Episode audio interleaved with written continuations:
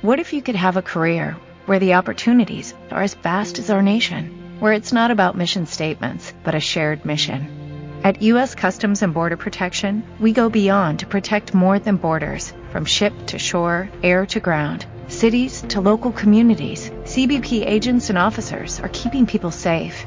Join U.S. Customs and Border Protection and go beyond for something far greater than yourself. Learn more at cbp.gov/careers. Hoy no es un día cualquiera. A partir de este momento comenzamos a transitar, compartir y escribir todas las noticias, voces, énfasis, colores, ideas y comentarios. Chris Richieri en la conducción nos lleva con toda la información y los protagonistas que vos querés escuchar. Hoy no es un día cualquiera.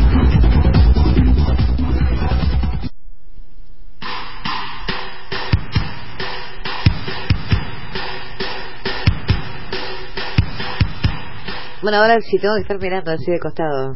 Sí, se nos van apagando las luces. es, como intermitente esto de las luces. Buenas tardes para todos, buen sol, buena tarde. Y ya de lleno nos vamos a Gabriel Budiño, que viene cargadísimo sí, esta tarde. buenas tardes, ¿cómo anda? Muy bien, muy bien, por suerte. En realidad eh, iba a venir más cargado o delegando carga en otros Iba a venir más acompañado. que bueno, a último momento se les complicó, o sea que seguramente los tengamos la semana que viene para continuar la charla que habíamos iniciado la semana pasada acerca de, redes sociales, habíamos estado hablando de trolls, de, bots, y eh, había una de las cosas que nos había quedado pendiente, o mejor dicho, dos cosas que nos quedaban pendientes. Una tiene que ver con cómo en la práctica identificarlos y cómo trabajar con, con en, la comunicación en redes con ese tipo de personajes, y esa es la tarea que le dejamos para, para la semana que viene charlarlas con Sebastián y Ana Laura. Y hoy nos vamos a focalizar en, en, otra cosa que tiene que ver no tanto con esos ajenos a nosotros, sino con nuestros propios mensajes y nuestra propia comunidad. Porque obviamente en las redes sociales la, el peso que decíamos que podían tener cuentas automatizadas, bots o aquellas personas muy insistentes en transmitir un mensaje, eh, hoy, hoy me pasó uno, un troll en redes sociales, estaba como muy insistente con el tema del lenguaje inclusivo y de si correspondía o no correspondía Claro, porque van apareciendo con temas muy particulares. claro, y, bien el comportamiento era bien de un troll, es decir, eh, todo había nacido con que estábamos difundiendo las jornadas académicas de la facultad en Twitter y alguien dijo, eh, alguien no, el comunicador de, facultad finalizó el mensaje diciendo los esperamos a todas y todos, que ni siquiera puso un todes, digamos, que es más controversial, puso los esperamos a todas y a todos. Y pero era, sin duda, estábamos difundiendo una actividad académica de, las jornadas académicas de la facultad, poco tenía que ver el lenguaje inclusivo en el tema, pero una persona salió a decir de cómo podía ser que la Universidad de la República destruyera el lenguaje de esa manera. Bueno, un, discurso bastante complejo. Obviamente hice una respuesta, eh, eh, comentábamos la vez pasada que, que a los trolls está bueno igual darles una respuesta, no caer en un diálogo continuo que no aporta nada, pero sí explicar aclaración y Una aclaración, exacto. Entonces aclaré de que en realidad eh, el, no, no, no, había un problema de lenguaje ahí, sino que era un tema de, de acción, de, de, promover la participación de, de, mujeres, porque, entre otras cosas, en la Universidad de la República reconocemos que tenemos un problema de participación eh, equitativa en cuanto a género. Eh, pero obviamente eh, los trolls suelen cometer errores que los bots no tanto. Entonces, por ejemplo, eh, quejaba de, la forma en que estaba presentado y sin embargo él usaba en una parte de la oración eh, todo mayúsculas para dos palabras. Y claro, el uso de todo mayúsculas en dos palabras también gramaticalmente está, mal. Obviamente tenía una intencionalidad. Uno marca, enfatiza con las mayúsculas. Entonces, yo lo que le comentaba era que, bueno, que él estaba también haciendo un uso eh, político y no gramatical, del, eh, no ortográfico, no lineal del lenguaje. Obviamente el lenguaje lo usamos para, para, para elegir el mensaje que queremos dar y transmitirlo de algunas maneras y hacer algunos énfasis. Pero bueno, era un ejemplo claro de, de lo que hablábamos la vez pasada, ¿no? De, de, de que obviamente ese troll siguió respondiendo y mandó más de un mensaje al mismo tiempo ignorarlo y se acabó el tema, porque obviamente el tema de, origen eran las jornadas académicas, entonces no tiene sentido diluirse por ese lado. Obviamente eh, esa persona salió por el lado de, por eso a mis hijos los voy a mandar a universidades privadas y cosas que no tenían nada que ver con lo que estábamos haciendo en la actividad. esas cosas son tan comunes para que la gente las tenga en cuenta, ¿no? Cuando salen con, con otra cosa no tiene nada que ver a partir de una discusión banal, ¿no? O sea, como tienen lenguaje inclusivo, mis hijos van a ir a, la universidad, privada. Entonces, eh, eh, hablábamos la semana pasada de eso, hablábamos de cómo manejarnos con, con estos externos a nuestra red personal, pero hoy quería centrarme un poco a, analizar o entender nuestras propias redes, porque ese es otro, eh, yo diría, gran problema en entender lo que pasa en redes. nosotros también, ¿no? Claro, no solo cómo nos comportamos, sino qué entendemos de lo que vemos en redes. ¿sí? Eh, primero que hay un elemento importante para conocer es que se ha perdido la linealidad temporal en las páginas de inicio, tanto de Facebook como de Twitter, que son las dos redes sociales por excelencia. ¿A qué me refiero con esto? Es que históricamente las redes sociales nacen con un esquema muy similar a los blogs, es decir, a un log de actividades. Es decir, cada actividad se concatena una tras otra si las más recientes están arriba. Y eso era la esencia. Los más veteranos seguramente se acuerden de que Facebook, qué horrible ya hablar de veteranos cuando Facebook, ¿no? que tiene 10 años, pero bueno, hace unos 10 años atrás, cuando aparece todo este mundo de redes sociales, los primeros que las primeras líneas siempre eran las más recientes. Es decir, incluso algunos eh, fanáticos de no perderse nada, tenían que hacer scroll hacia abajo para encontrar lo último que habían leído y a partir de ahí leer en orden al revés. ¿Por qué? Porque el foco estaba puesto en que vos vieras lo reciente. Era mucho más importante lo reciente que, el, pasado o, lo, o, algo eh, prioritario sobre otro incluso tanto en Facebook como en Twitter, ese orden cronológico hacía un tema de equidad. Daba lo mismo la publicación de Cris o de Gabriel, siempre y cuando eh, iba a ver más arriba al más reciente, no al más importante. Lo mismo hizo Twitter y hasta no hace mucho, es decir, hasta hace relativamente poco, la Tweetline, es decir, la página principal en Twitter, lo que tenía era los tweets en orden estrictamente cronológico.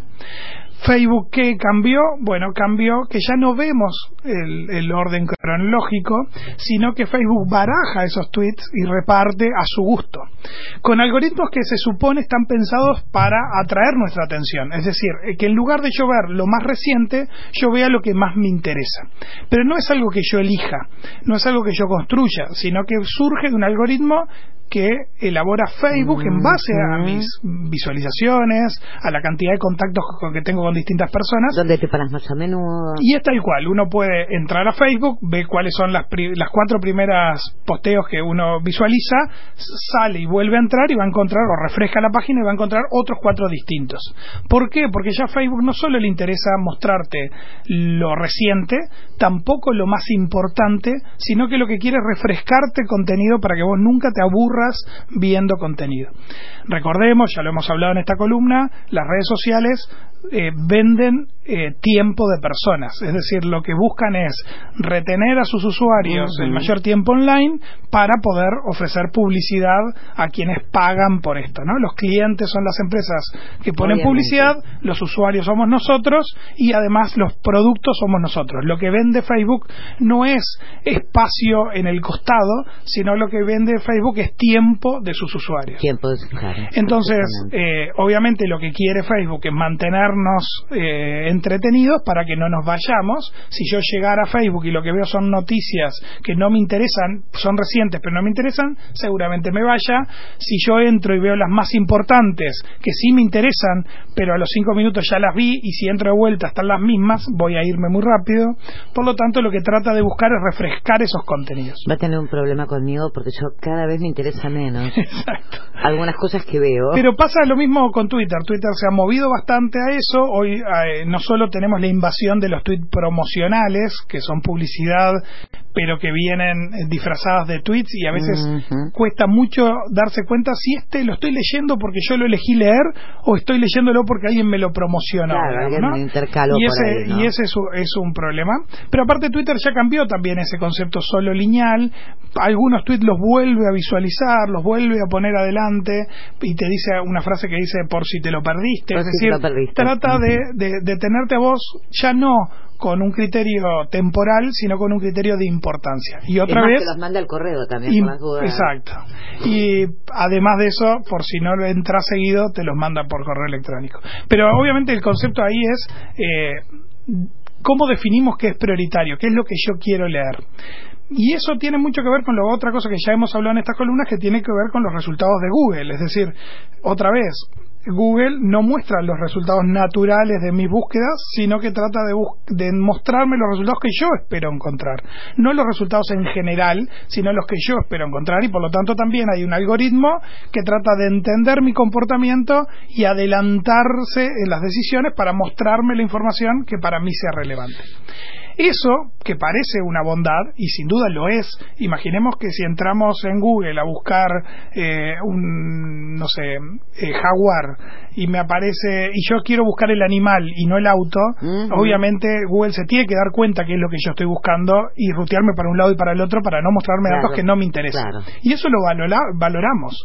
Eh, al punto que yo entiendo y a conciencia porque conozco del tema que yo le, estoy pagando a Google con mis datos por ese buen servicio que me da y lo valoro y lo conozco así.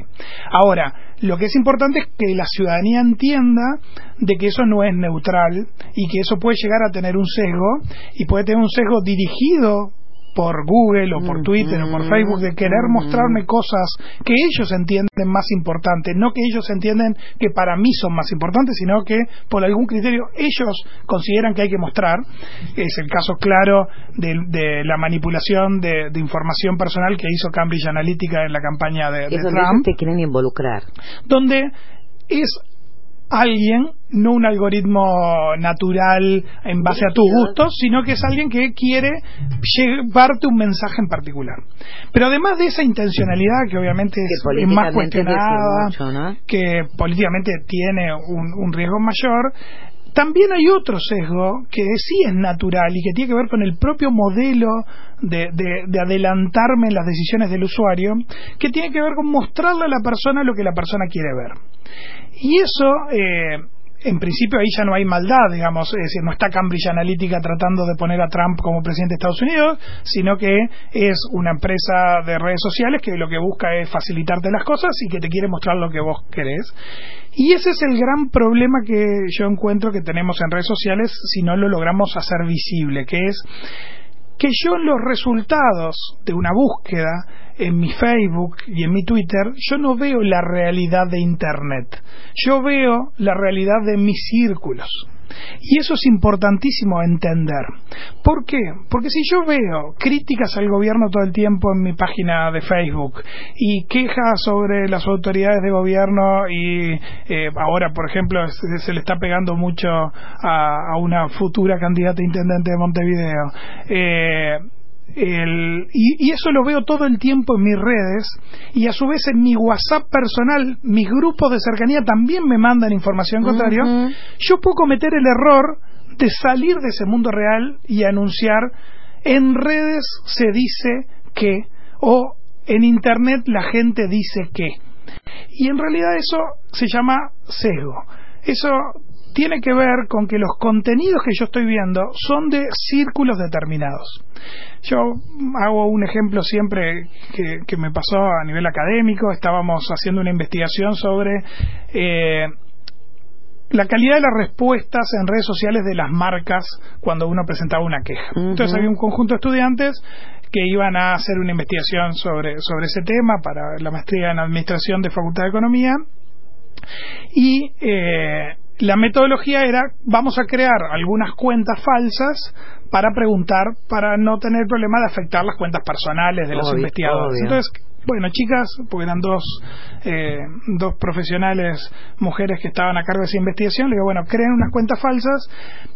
No, no empiecen a comentar directo, agreguen contenido para que esa cuenta sea un poco más creíble. Estábamos generando eh, una cuenta falsa, claramente, claro. eh, pero necesitábamos hacerla creíble. Entonces, pónganle una foto, pongan algunos tweets, que no solo esté vacío con, con, con la primera pregunta hacia la marca, etcétera.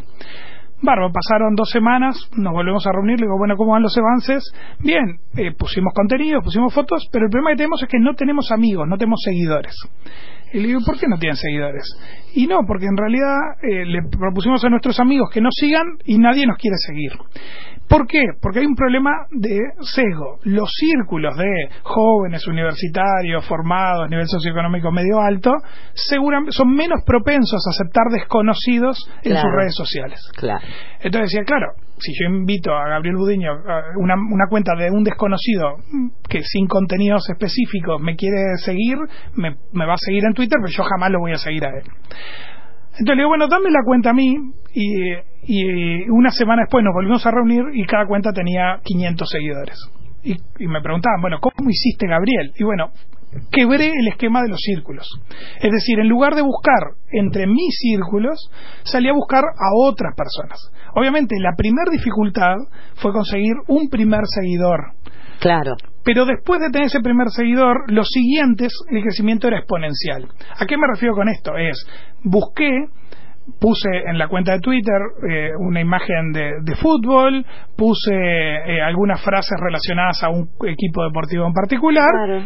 Y lo hice uno con Nacional y uno con Peñarol para no tener después sesgo de un cuadro en particular y empecé a seguir personas eh, que tenían esas mismas perfiles. Y obviamente le pusieron seguir. ¿Por qué? Porque es otro círculo distinto donde están dispuestos a tener miles de seguidores aunque no sepan quiénes son. Por lo tanto, después que tenía dos o tres, cuatro, cinco, diez, eh, rápidamente se saltaba a 100 a 500. A mí me pasó lo mismo con River. Intenté con los hinchas del club, con los simpatizantes. Claro, esa es la forma. Exacto. Lo, ¿Por qué, tiene que, ¿Por qué traía a cuento esto? Es porque si nosotros creemos que el comportamiento en Internet es el de los círculos que nosotros vemos, podemos confundir a nuestro círculo con la comunidad global. Entonces, cuando es como, ¿qué pasa? Antes tan antes también pasaba, siempre digo lo mismo, las redes sociales son los mismos que los asados, no, no hay diferencia, pero antes no extrapolábamos una charla de 10 personas en un asado pensando que eso era lo que opinaban todos los uruguayos. En cambio, en redes sociales y en Internet en general, tenemos una cierta tendencia a creer que lo que pasa en redes está pasando en toda la red.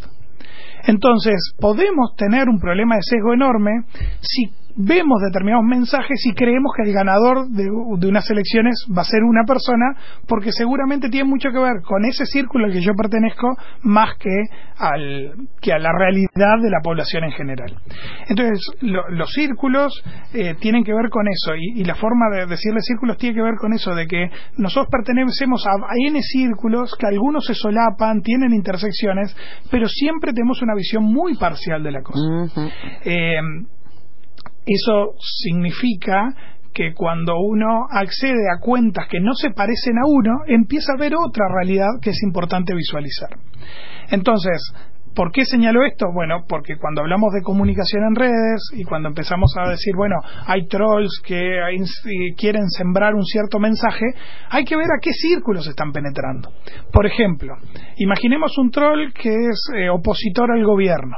Entonces, cada vez que alguien de ferviente, devoto del partido de gobierno publica un tuit, un troll le contesta y le dice, no, son todos unos ladrones, o la inclusión financiera, los cajeros, no sé qué, en realidad es una acción que no sirve para mucho, porque está tratando de cambiar la opinión de un círculo que ya está convencido de una idea previa. Entonces no va a transformar eso. Si alguien un día, y esto es una lección para quien quiera hacer una campaña de medios utilizando de manera poco ética los trolls, debería en lugar de tratar de contestarle a sus opositores, tratar de participar en círculos que estén más dudosos o que estén más mm, lejanos de la defensa acérrima de un sector político en particular. es decir, desencantados. Exacto. Pero intentar a través de cuentas de trolls o bots influenciar en círculos que ya están decididos es un esfuerzo de discusión por digamos. por el placer de discutir, pero no por otra cosa. Es decir, Eso tiene que ver también... Por pelear el clima general que nos llega a todo el mundo. Exacto. Entonces, eso tiene que ver con ese sesgo que yo decía de que nos vemos entre iguales, de que en realidad vemos nuestro círculo y nos vemos reflejados en nuestro círculo, por algo son nuestros círculos en general, porque nos vemos, tenemos cierta empatía, que obviamente algunas personas, quiero creer que, que quienes tienen más intención de aprender de una visión más global de la cosa, justamente tratan de entrar a círculos donde no se vean reflejados. Es decir, un periodista tiene que seguir personas que no le interesen, que no sean de su agrado, que opinen distinto, porque si uno lo que sigue son a las cuatro personas que les parecen geniales, va a estar viendo esa genialidad y nada más que va a quedar en el cuadrado. Entonces, eh, si uno de verdad es un verdadero indeciso políticamente, su gran, la gran recomendación que le podríamos hacer es seguir a personas de espectros muy diversos para enriquecer tu tweet line, tu, tu muro de Facebook, eh, tus búsquedas de Google, de manera de tener esa diversidad que te permita ayudar a decidir.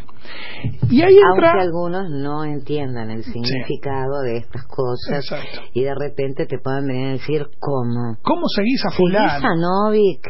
Sí. Exacto. Sigo a todo aquel que yo quiero saber qué hace. Exacto.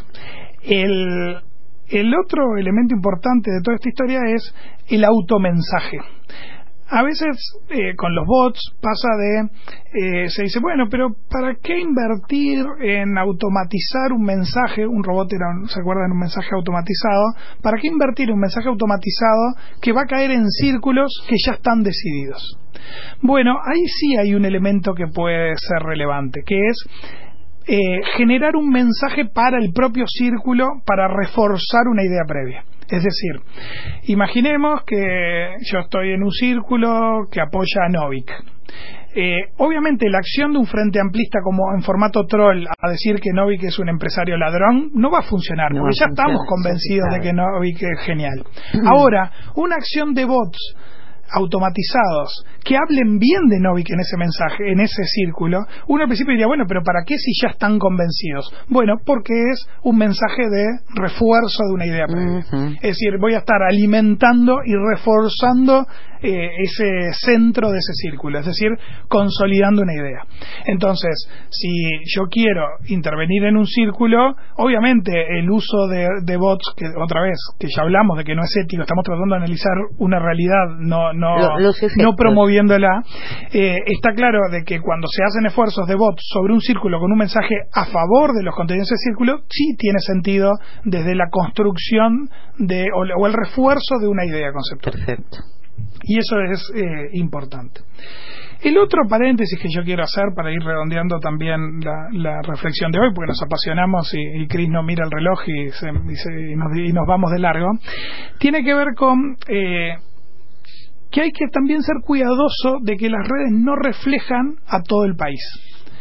En particular, Twitter tiene más o menos, por lo menos la encuesta radar del año pasado, que un dato que me acercaba eh, eh, Mirraji sobre, sobre el perfil del internauta uruguayo, la penetración de Internet es altísima, más del 90%, o sea que si hablamos de uruguayos e Internet, sí podemos opinar de uruguayos de Internet, pero la penetración de Twitter en particular entre los usuarios de Internet es solo el 17%, por lo tanto todavía es menos, alrededor del 15% los uruguayos que acceden a Internet, a Twitter.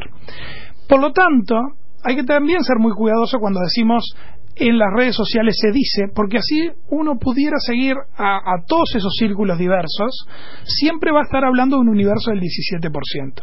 Esto lo hablamos también cuando hablamos de las encuestas en redes sociales, de que obviamente están encuestando primero sustancialmente a sus propios círculos. Si logran quebrar los círculos con mucha suerte al 17% de la población. Y además hay un cierto sesgo de, de los perfiles de los usuarios que utilizan eh, Twitter en particular. No toda la población en forma uniforme en, en, un 17% utiliza Twitter. Hay algunos sectores de la población que son más propensos a usar Twitter que otros. Por lo tanto, es complicado. A eso le agregamos además la importancia que tiene hoy WhatsApp en la vida de las personas. Por lo tanto, hay muchos mensajes que sí ocurren en redes sociales, pero que son privados, que no los vemos. discusión que podemos eh, tener eh, dentro de un tiempo acerca de, de, la promoción de las tres compañías telefónicas acerca de WhatsApp. Es decir, dar WhatsApp libre de datos promueve su uso, pero a su vez restringe el uso del resto de Internet. Y por lo tanto vamos a tener, y este es un problema que vamos a tener en la, en la campaña electoral sin dudas, vamos a tener fake news, mensajes falsos, circulando en redes sociales privadas como el WhatsApp. Y por lo tanto van a ser mucho más difíciles de detectar y mucho más difíciles de combatir.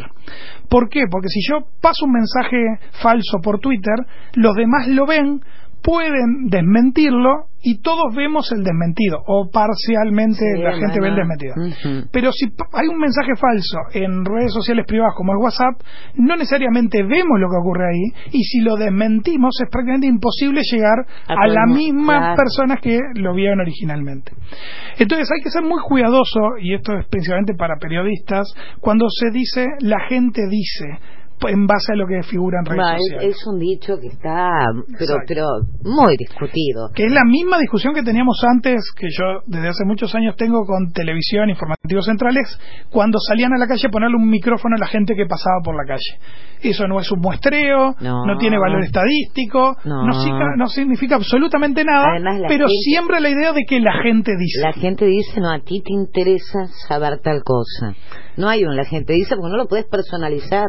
Claro. Es muy ambiguo. Es como si yo salgo a preguntarle a las personas, ¿usted está en contra de la pedofilia? Y seguramente eh, te diga que sí. Y vos decís, si usted está preocupado por ese tema, seguramente te diga que sí. Ahora, ¿la preocupación es real o porque hice la pregunta? Y a su vez, ¿a quiénes le pregunté? Porque si yo elijo a cuatro personas y sobre eso afirmo de que la gente está preocupada por la pedofilia, sin duda extrapolé muy mal, digamos. Y lo mismo nos, entonces nos pasa con redes sociales. ¿Qué particularidad sí tiene las redes sociales? Es que puede haber personas que sean referentes o influyentes.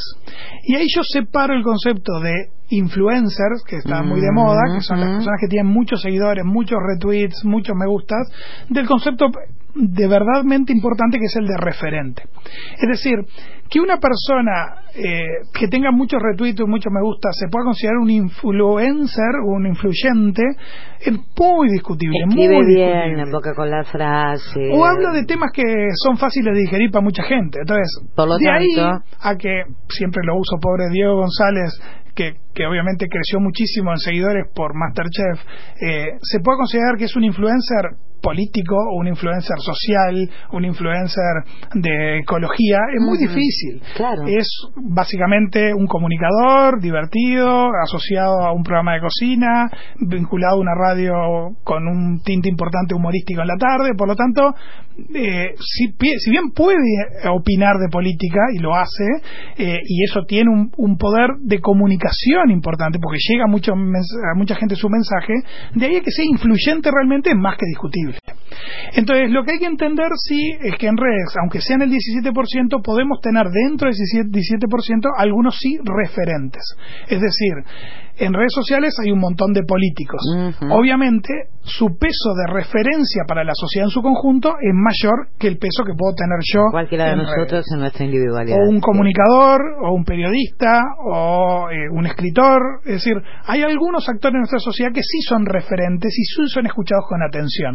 Entonces, por más que su opinión sea en redes sociales, donde accede solo un porcentaje menor de la población, pueden sí tener una significancia. Entonces, influir en, en, la visión que pueda tener de las redes ciertas personas referentes puede llegar a ser una acción eh, que deforme una realidad en forma indirecta. Es decir, si yo logro que la rañaga vea en su tweetline un montón de quejas sobre los cajeros automáticos eh, y las explosiones de cajeros automáticos, puede hacer que la Rañaga entienda que eso es algo preocupante de la población, centre su discurso en el mundo real en eso y a lo mejor se entierra de pico, digamos, porque a lo mejor el resto de la población no le interesa, no le interesa lo más mínimo. O no lo considera relevante o no lo considera cercano. Y nombrar a la Rañaga y los cajeros, porque fue lo primero que se me ocurrió, lejos estoy de saber si es realmente un tema relevante o no el de los cajeros automáticos para la población. Pero bueno, ¿Qué tratamos de hacer hoy? Bueno, tratamos de sumar algunos elementos adicionales a entender un poquito cómo funcionan las redes y cómo nos tenemos que ir preparando como ciudadanos, principalmente de cara al proceso electoral, claramente, porque va a tener un peso todo esto que estamos hablando en, en la forma de construcción de los mensajes políticos. Que te tenés que tomar en serio que no, acá hay que tener pensamiento crítico. Exacto, y ser bastante desconfiado, pero que también son aprendizajes que sirven en general. Eh, por ejemplo, yo en el día de mañana, en las jornadas académicas de facultad, voy a estar dando una conferencia sobre fake news, pero con una orientación no hacia el, el, uso político, de la fake news, sino de las organizaciones. ¿Por qué? Porque el, mismo problema de fake news que tienen los políticos, cada vez más lo empiezan a tener las marcas, las organizaciones, las empresas, les va a pasar a, las ONG. Claro. Y, y todo aquello que tenga una cierta exposición pública. Es decir, una fake news sobre, mm, no sé, un vecino mío puede ser que no sea relevante, pero a lo mejor una fake news sobre Chris Richeri tiene un impacto más grande porque tiene un nivel de exposición pública mayor. Entonces, eh, y obviamente sobre una empresa, sobre una marca, eh, hoy estuvo en las jornadas también una, una estudiante de intercambio de, de Río Grande do Sur, de Brasil, que, que había presentado una investigación donde demostraba que la, que la intención de compra de los ciudadanos online, eh, vinculado a e-commerce y a redes sociales, está muy de la mano de la confianza. Y que la confianza a su vez está muy de la mano de la reputación online, la información y eh, el delivery del producto. Y en realidad es interesante porque el concepto de reputación online termina siendo el decisor de compra y no tanto el precio. Y se lo preguntaba un colega docente especialmente, decía, bueno, pero la reputación online termina siendo más importante que el precio en Internet, sí, por supuesto. Pregúntamelo a mí que de esto sé. Es preferible eh, comprar caro en algo que me genera confianza que jugármela a comprar barato en algo si no, Si no, te complicas. Obvio. En algo que vos lo haces para descomplicarte, te terminas complicando. Entonces, aquellas personas que aunque tú sabes que te cobran más, no cumplen con lo que te... ya está. Sí. Porque, plenamente porque además son elementos que en el mundo online son necesarios para reforzar algo que teníamos en el mundo offline y que en el mundo online no tenemos. Es decir, la confianza antes los humanos la manejábamos mirándonos a los ojos, eh, viendo el entorno, viendo el contexto y cómo te movías. Cuando estoy en una cuenta online, yo tengo mucha desconfianza previa y esa reputación entre hay que mujeres, lo primero es, ¿te fijaste la reputación? sin duda. Y después yo te podría contar una que es personal, pero te vas a, te vas a reír porque no tiene criterio. Ah, bueno. No le compra gente que escribe con faltas de ortografía. ¿Sabes qué? Tiene que algo de criterio por, y, está algo estudiado, podemos buscarlo para compartirlo, pero eh, tiene un cierto criterio de, de de que yo no, no estoy dispuesto a asumir la posibilidad de error cuando alguien comete errores. Me da, ya sea ortográficos me da o de comunicación cosa básica. De desconfianza. Yo estaba mirando algo y eran unas mallas muy lindas. Ahora que viene, que viene el, el verano, pero como estaba mal escrito, yo dije. Mm". Pero pasa.